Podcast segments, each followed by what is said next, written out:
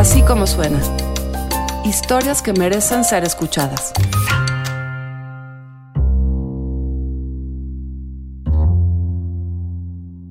¿Qué es una bicicleta?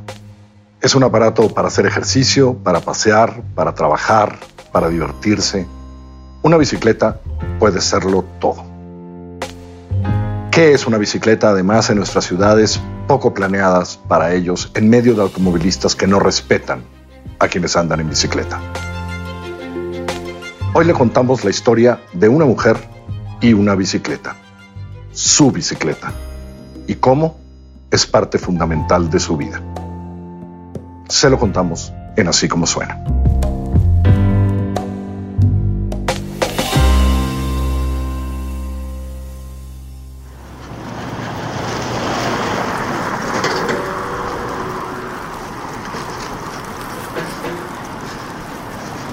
Pero aparte sí hay que cruzar para allá porque está bien culero de este lado.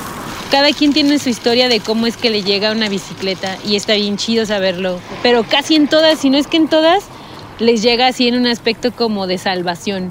Así como de, ah, este, como un descubrimiento así, de no mames, como cuando, como cuando te encuentras un billete. Así de, ah, qué chido, me encontré dinero, ¿no? Ah, de cuenta lo mismo pasa con la bici. La bicicleta es el gran ejemplo de la propulsión humana. Las mujeres que la usamos representamos la emancipación de todo un sistema al empujarnos nosotras mismas hacia adelante para reclamar la autonomía y el territorio que a lo largo de la historia en todo el mundo ha estado en disputa. Esta es la historia de Montserrat, mensajera que desde el movimiento y pedaleo diario resiste en una ciudad industrial y carrocentrista como San Luis Potosí, México. Me llegó mi primera bici, la tuve a los cinco años. Entonces la tuve y fui muy feliz y luego ya crecí, me regalaron otra y así igual. Montserrat tiene 34 años. Estudia literatura en línea en la Universidad de Zacatecas y es madre soltera. Una de sus muchas actividades para resolver su economía es la bicimensajería, en la que tiene más de un par de años de experiencia. Un oficio que a pesar de ser de los más antiguos en distribución local de todo tipo de mercancías, es considerado como un empleo informal y no termina de insertarse en el paradigma laboral de este país. Monse nos cuenta que usa la bicicleta para todo. Prácticamente dependo en su totalidad de ella, ¿no? O sea, simplemente no, no concibo como no que no la tenga. ¿Por qué? Porque es, es una herramienta de trabajo y a, y pesar de que es una herramienta de trabajo, es mi movilidad, o sea, para todo es, para todo es ella, pues no, no la veo como algo externo, sino como algo que ya es como si trajera una extensión, pues. Movilidad, cualidad de movible. Movible, que puede moverse. Moverse, cambiar. Ir en bicicleta es una coreografía montada entre cuerpo, engranes, piñones y estrellas. Piernas en constante movimiento pedaleando con izquierda y derecha. Izquierda y derecha. Rodar y avanzar. La bicicleta no funciona si no la hacemos funcionar. En la bicicleta somos motor, fuerza y dirección. Somos, movimiento. Hay mucha, mucha gente que, que al principio como, como este tipo de servicio de la mensajería o de la bicimensajería, como que no le, no le toman confianza. Dale, en corto. Porque mucha gente me ha tocado que cuando lo hago el servicio, es así de, ay, pero fíjate que estaba inseguro porque pensé que no traían las cosas. Le digo, no, pues sí, o sea, pues.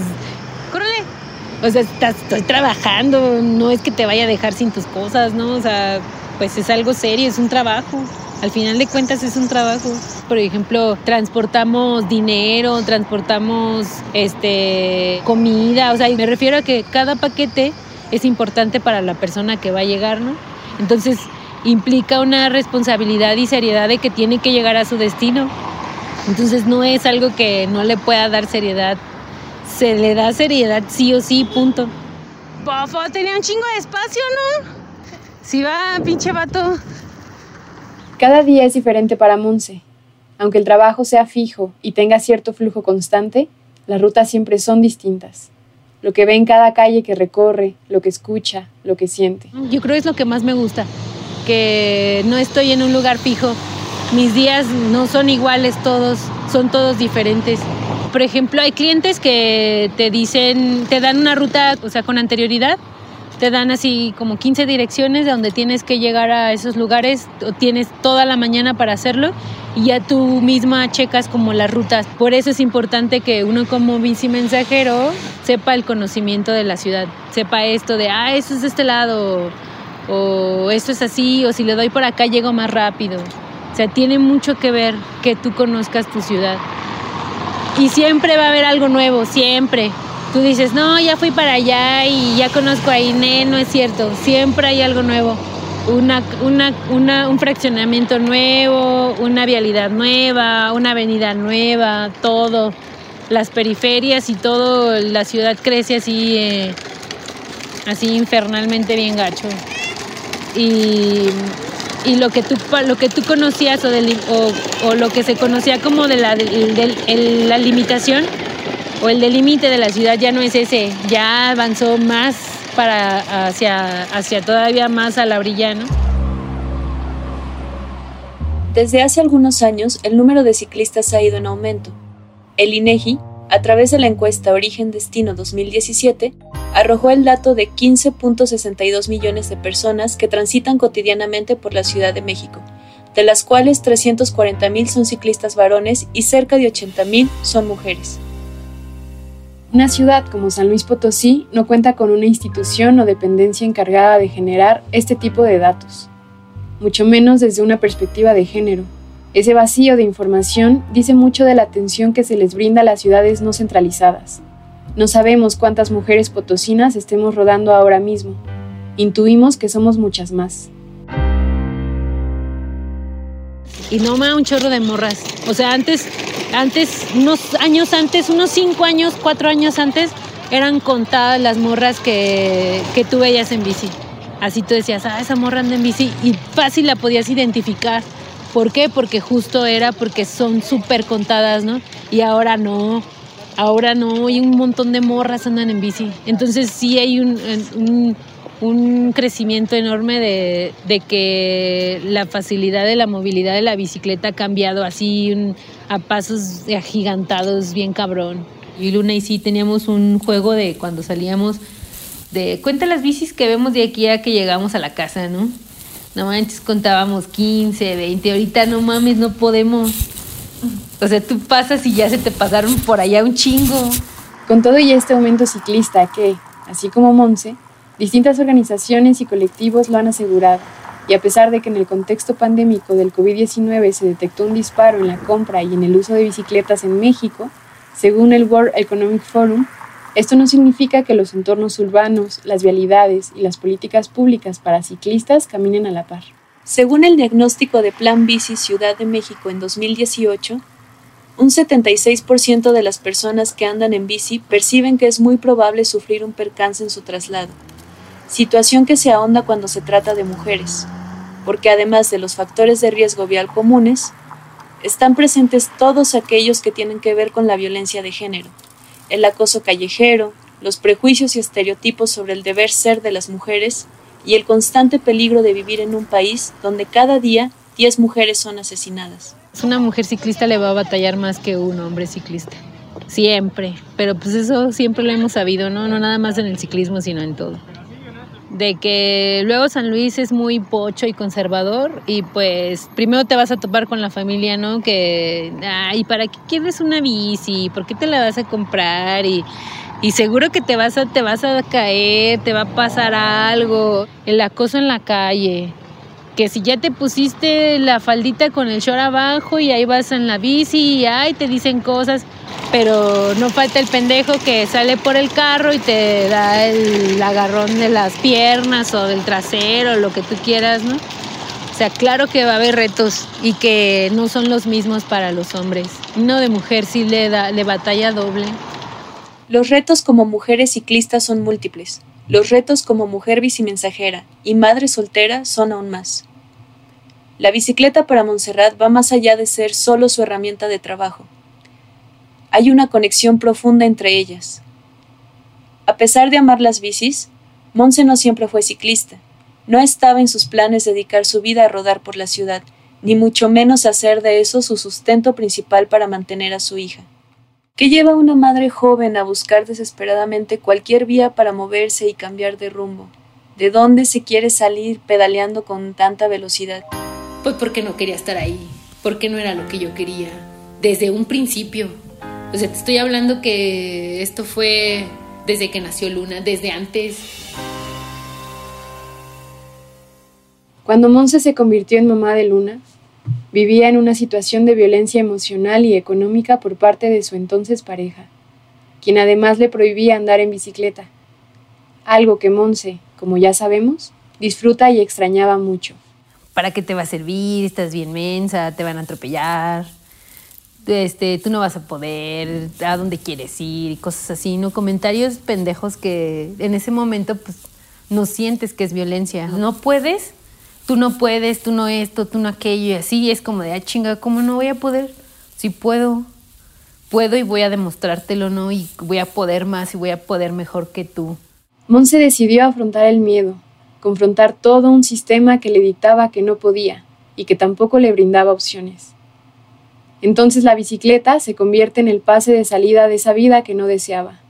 Monse tomó su bici para salir de esa relación que representaba peligro y hace lo único que queda por hacer. Empezar a rodar con su hija, de tres años, acompañándola en la parrilla trasera. Cuando empiezo a salir en la bici, es cuando me voy dando cuenta de que pueda salir y hacer cosas sin dinero. O al menos ahorrándome lo más que pueda, ¿no? Te sientes más ligera y me sentía mejor. Entonces, a lo mejor si no hubiese tenido la bici me hubiera tardado un poco más. Chinga. Dele por acá.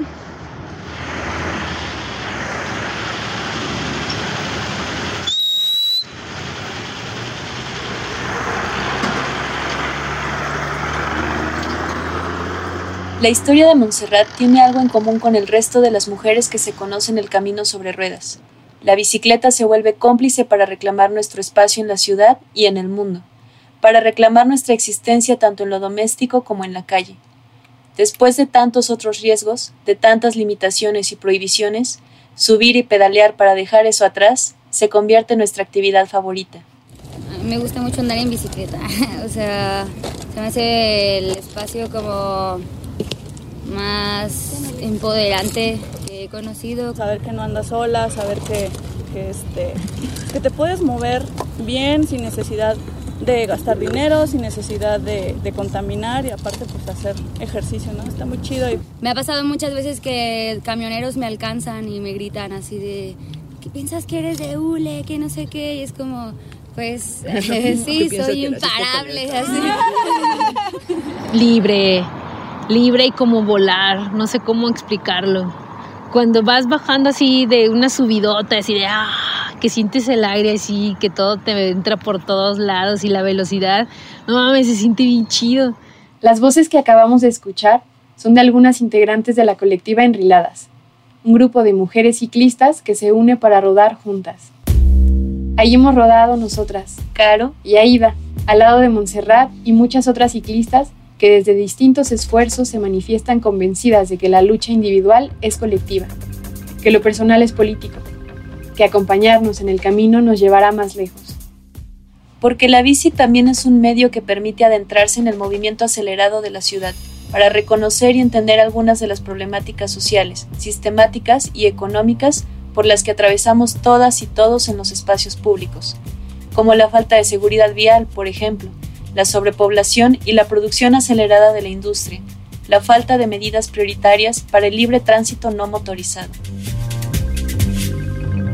Me ha pasado de todo, por ejemplo, que te abren la puerta o que simplemente no te vieron, no vieron el retrovisor. Ese es otro de los así que a huevo que no vieron, no te vieron por retrovisor porque no tomaron la molestia de hacerlo, ¿no?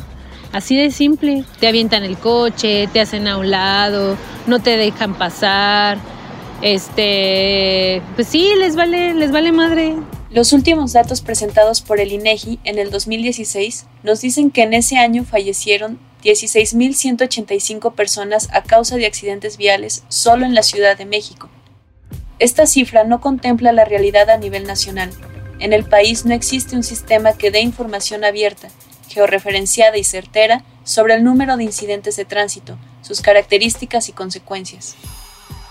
Los accidentes de tránsito representan la octava causa de muerte a nivel nacional y la segunda en niñas, niños y jóvenes entre 5 y 24 años.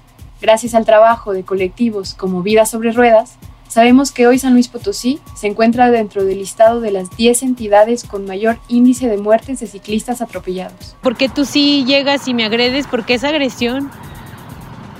O sea, es falta de irresponsabilidad también de ellos como, como personas que, que agarran un coche, ¿no? Porque el hecho de agarrar un coche implica una responsabilidad. Así de simple, independientemente yo sea ciclista o no. Puedo ser un peatón igual y les vale verga y te, te, te atropellan de todas formas, ¿no? Es exactamente lo mismo.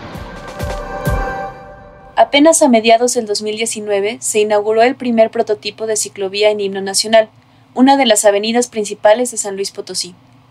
Esta ciclovía tuvo una inversión de 7 millones de pesos mexicanos y abarca solo 4.7 kilómetros de distancia. Esa es la ciclovía potosina. En términos de infraestructura ciclista, en las 30 ciudades más grandes del país se cuenta con un registro nacional de 477 kilómetros construidos, es decir, 800 metros por cada 100.000 habitantes. El espacio para ciclistas es nulo. La ciudad está diseñada para automóviles. La ciclovía sí es una de las una de las que podría ser como incentivo, pero creo yo que antes de la ciclovía se debería de hacer como este o ver qué onda con la regular con la regularización de los coches y ya después se vería como un, protocolo como para las bicis, ¿no? Pero no puedes regular una bicicleta si, no, si antes no regulas a los automovilistas. ¿Por qué? Porque un automovilista que ni siquiera tiene un examen tal cual vial no, no sirve de nada. O sea, tiene que tener muchos filtros cuando una persona aquí en San Luis Potosí va y quiere sacar una, una licencia de conducir, te la dan así mientras pagues. Para trasladarnos de forma segura por las ciudades, no hace falta solamente que acatemos las medidas de seguridad del vehículo en el que nos transportemos. Hace falta ampliar el panorama y entender la ciudad como un espacio compartido y cohabitado por personas con distintas necesidades y capacidades que buscarán desplazarse como mejor les convenga. Justamente el derecho a la ciudad se refiere a la posibilidad de habitar la ciudad de forma plena, sin que constituya un riesgo para nadie, y garantizando una vida y un tránsito libre, seguro y digno. En este caso, la movilidad a través de la bicicleta opta por mejores alternativas ante contextos sociales y económicos dominados por la industria y el capital. En palabras de la biciactivista Daniela Suau, la bicicleta emerge como un símbolo político y de resistencia frente a la hegemonía y la supremacía del automóvil. Yo tengo una hija y a la, mía sí, desde muy morrilla, sí, la verdad sí, le fasciné. Su triciclo como debe de ser el Apache, y luego ya del triciclo le quitamos ese triciclo y le dimos una bicicleta. Luego ya esa bicicleta ya, ya creció, le dimos otra bicicleta y ahorita ya también creció y se le da otra bicicleta, ¿no? Sí, no, pues más bien creo que los tiempos y más los tiempos de nosotros no estamos como para andar gastando en un coche. Independientemente de la bicicleta, así, no tenemos, la, o sea, la mayoría no se tiene como para un coche, ¿no? En la plática y recorridos con Monse, observamos y entendemos que entonces el andar en bicicleta para nosotras las mujeres, más allá de una actividad física o de un desplazamiento entre lugares, se convierte en un reclamo del espacio público que por igual nos pertenece. Nos reconocemos como habitantes de un territorio y usamos nuestros cuerpos para ejercer resistencia. Porque un ciclista no, no va a ocupar muchas cosas que el sistema le requiere que uno necesite de ellos, pues. una persona que es ciclista es más difícil que se enferme, es más difícil que, que recurra como a financiamientos bancarios o a ese tipo de cosas, ¿no? son muchas cosas, es un contexto social y político de muchas formas, la bicicleta representa muchas cosas. Pero para, por ejemplo, para un sistema sí es resistencia, en todas formas, es una anarquía, puede ser un, puede ser un sinónimo de, de la bicicleta, es la anarquía. La historia de Monse asoma aspectos de las biografías de muchas y muchos ciclistas. Y al mismo tiempo hace un llamado a ser cada vez más las personas que nos encontremos rodando. ¿Tú recomendarías el uso de la bicicleta? Sí, 100% lo recomiendo para todos. Ah, que, que sí da miedo, que sí da miedo al principio, que siente uno mucho todo el ruido encima, que sientes el ruido de los carros, el ruido todo, pero que, mm, que no hagan caso, que tranquilas, que igual y no, uno no va a ser lo super todo al principio, el miedo se va a ir perdiendo conforme va pasando el tiempo y que no están solas. ¿A dónde te ha llevado la rila? A donde yo quiero.